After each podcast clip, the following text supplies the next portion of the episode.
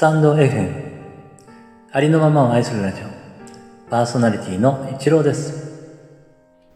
今回は「ここ今ポエム」より「声が天使の人」という詩の朗読をさせていただきます。どうぞよろしくお願いいたします。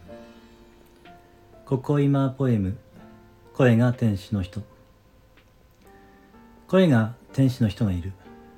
出会えてよかった。出会いは偶然。偶然にタップした新着放送。声が流れた瞬間。温かい暖炉の前にいるような。母が私だけを抱きしめてくれた。幼い日の夜のような。片付いた部屋で。ハーブティーを入れた時の。湯気のような。心がゆるゆるになって。暖かくなって。なんだか懐かしくなった。声が天使の人は天使のような人なんだろうな。